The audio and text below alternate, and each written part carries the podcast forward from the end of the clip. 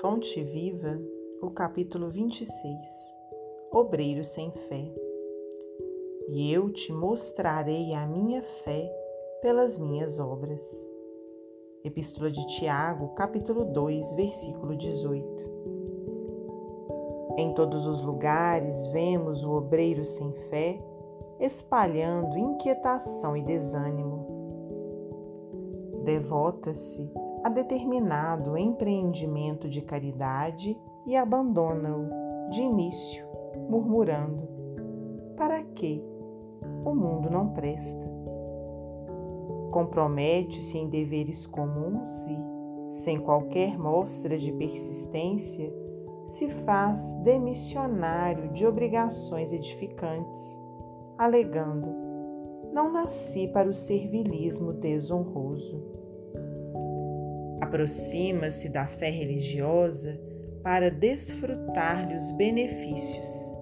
Entretanto, logo após, relega ao esquecimento, asseverando: tudo isso é mentira e complicação.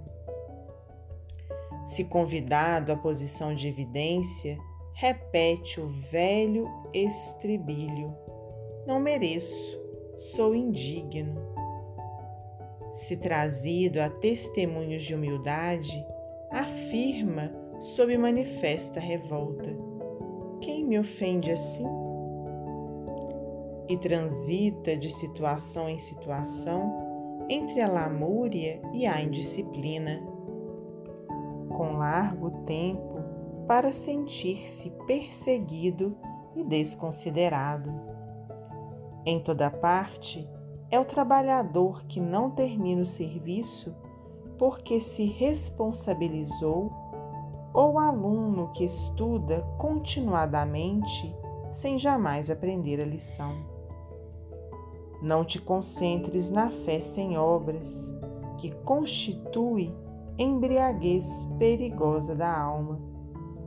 Todavia, não te consagres à ação sem fé no poder divino e em teu próprio esforço.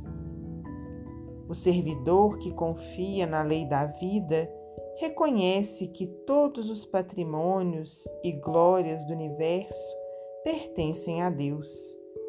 Em vista disso, passa no mundo sob a luz do entusiasmo e da ação no bem incessante, completando as pequenas e grandes tarefas que lhe competem sem enamorar-se de si mesmo na vaidade e sem escravizar-se às criações de que terá sido venturoso instrumento.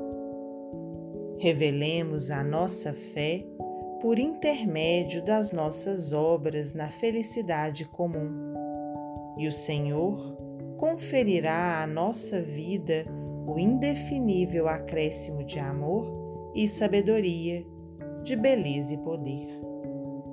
Emmanuel, psicografia de Francisco Cândido Xavier.